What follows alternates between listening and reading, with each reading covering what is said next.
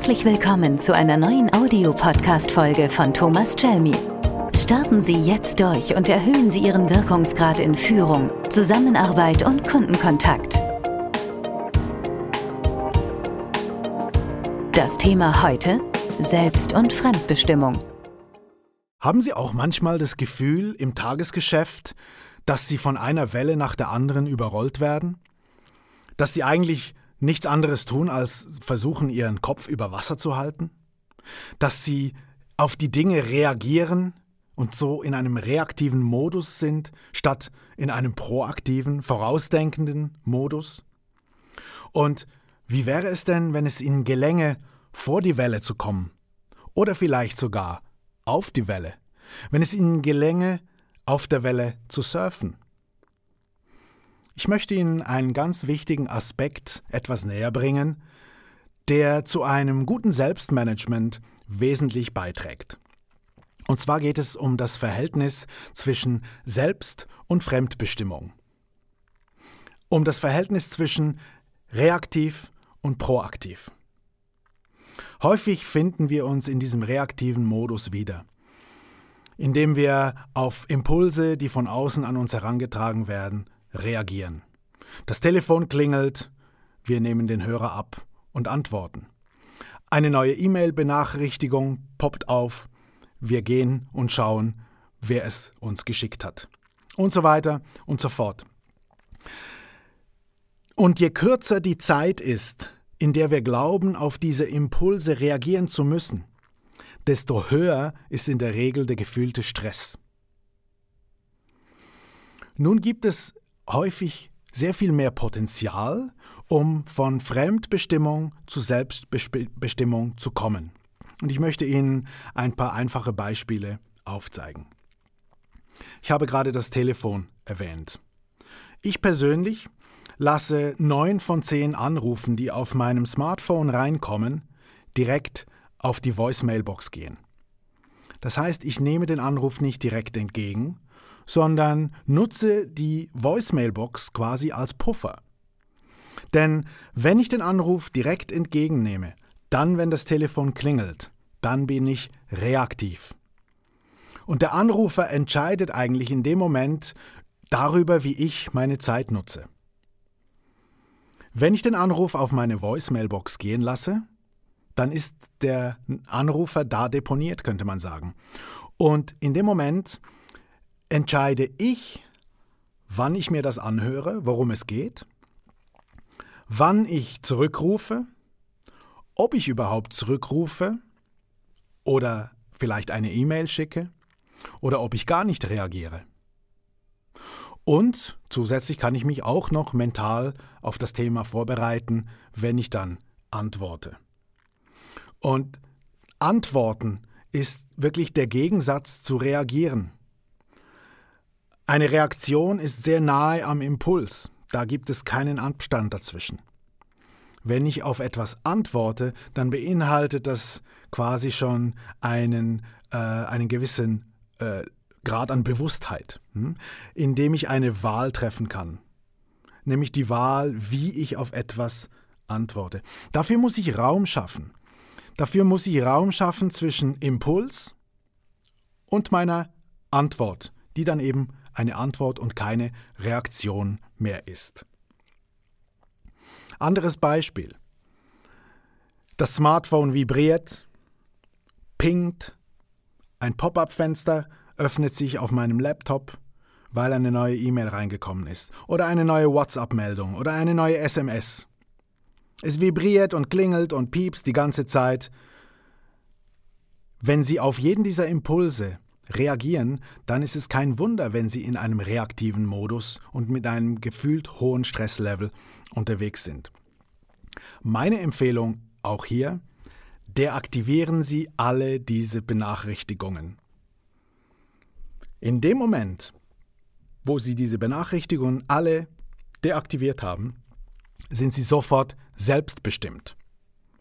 Das heißt, Sie können selber entscheiden, wann Sie Ihre E-Mail beantworten, wann Sie Ihre Inbox bearbeiten. Sie entscheiden selber, wann Sie nachsehen, ob neue Nachrichten eingegangen sind. Und sind somit nicht mehr in einem reaktiven Modus, sondern in einem proaktiven Modus. Abhängig von der Natur Ihrer Arbeit ist das natürlich mehr oder weniger möglich. Wenn Sie im IT-Support am Helpdesk arbeiten und es kommen laufend Tickets rein via E-Mail, dann würde ich Ihnen nicht unbedingt empfehlen, nur ein bis zweimal pro Tag zu fixen Zeiten Ihre Inbox zu bearbeiten. Dann ist das auch keine Störung, dann ist das Kerngeschäft. Mir geht es hier vor allem um den Umgang mit Dingen, mit Impulsen, die von außen kommen und sie aus dem aktuellen Arbeitsprozess, in dem sie gerade sind, eben rausreißen.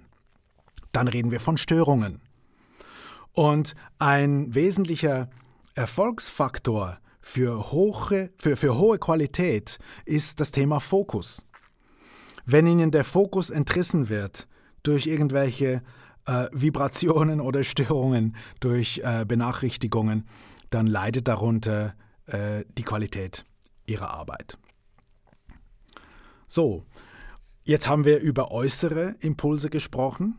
Und ich habe Ihnen ein, zwei Beispiele genannt, wie Sie relativ einfach und schnell von Fremdbestimmung zu Selbstbestimmung wechseln können.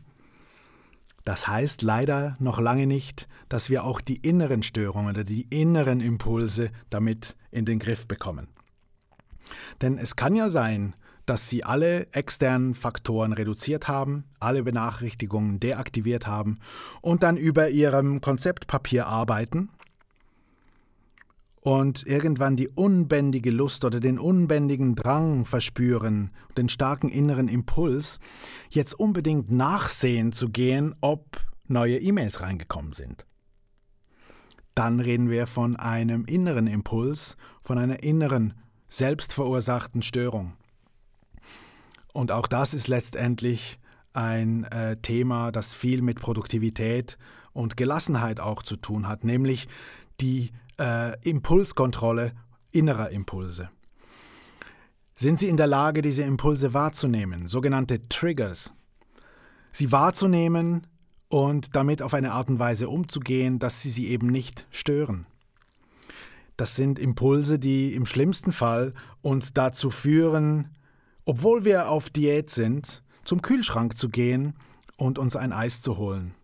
Und irgendwann sitzen wir auf dem Sofa, lutschen an dem Eis und fragen uns gerade, wie es eigentlich dazu gekommen ist, dass wir jetzt ein, Eis in der Hand halten. Diese unbewussten Impulse, diese unbewussten Triggers zu äh, wahrzunehmen, zu erkennen und mit ihnen entsprechend umzugehen, ist eine Fähigkeit, die Sie erlernen können.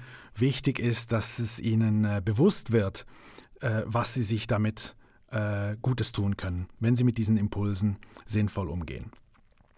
Also, es geht darum, zwischen Impuls und Reaktion einen Raum zu schaffen, in dem Sie bewusst Ihre Antwort wählen können, nämlich wann, wie und ob überhaupt. Das kann unter anderem auch heißen, dass Sie ähm, störungsfreie Zeiten einplanen, um gewisse Arbeiten zu erledigen, um auch andere Impulse, auch andere Störungen kategorisch auszuschalten. Das kann heißen, dass Sie im einen oder anderen Fall auch Nein sagen, wenn jemand nur schnell etwas von Ihnen will. Und das kann vor allem auch heißen, dass Sie Fokus statt Multitasking anfangen zu betreiben. Fokus ist eine Fähigkeit, die in unserer gesellschaftlichen Entwicklung zunehmend verloren geht.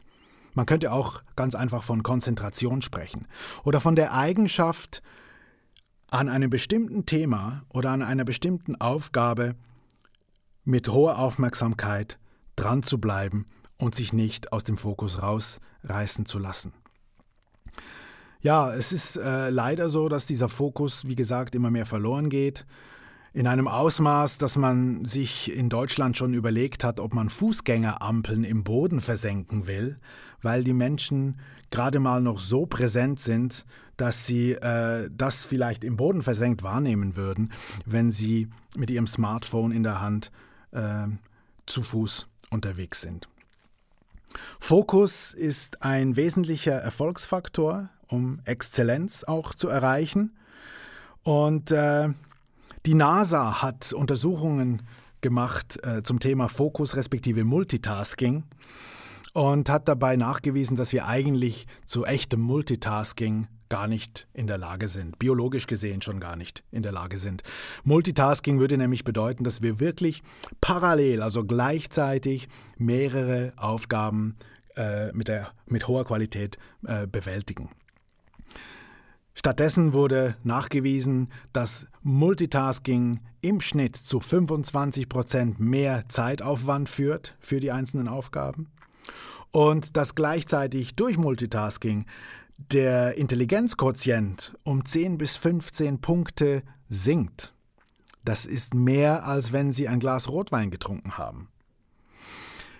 Wir können uns tatsächlich nur auf eine Aufgabe bewusst fokussieren.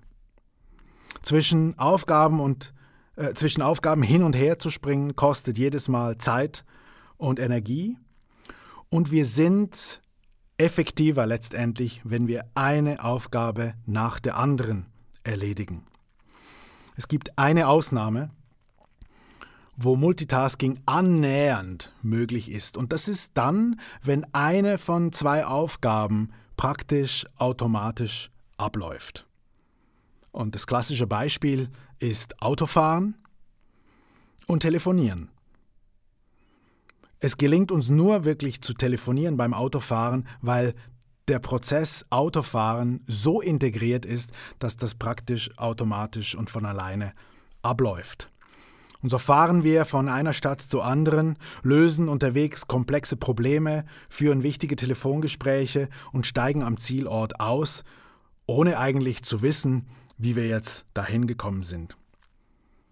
Sicher nicht unbedingt äh, das Beste.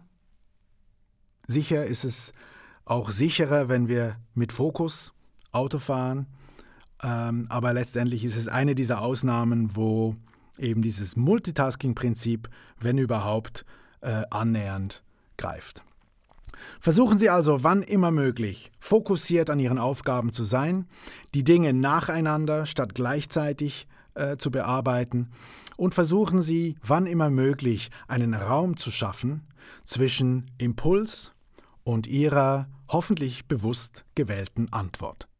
Ich wünsche Ihnen, dass Sie mit diesem Impuls Ihren persönlichen Wirkungsgrad steigern und richtig durchstarten. Ihr Thomas Jelmy.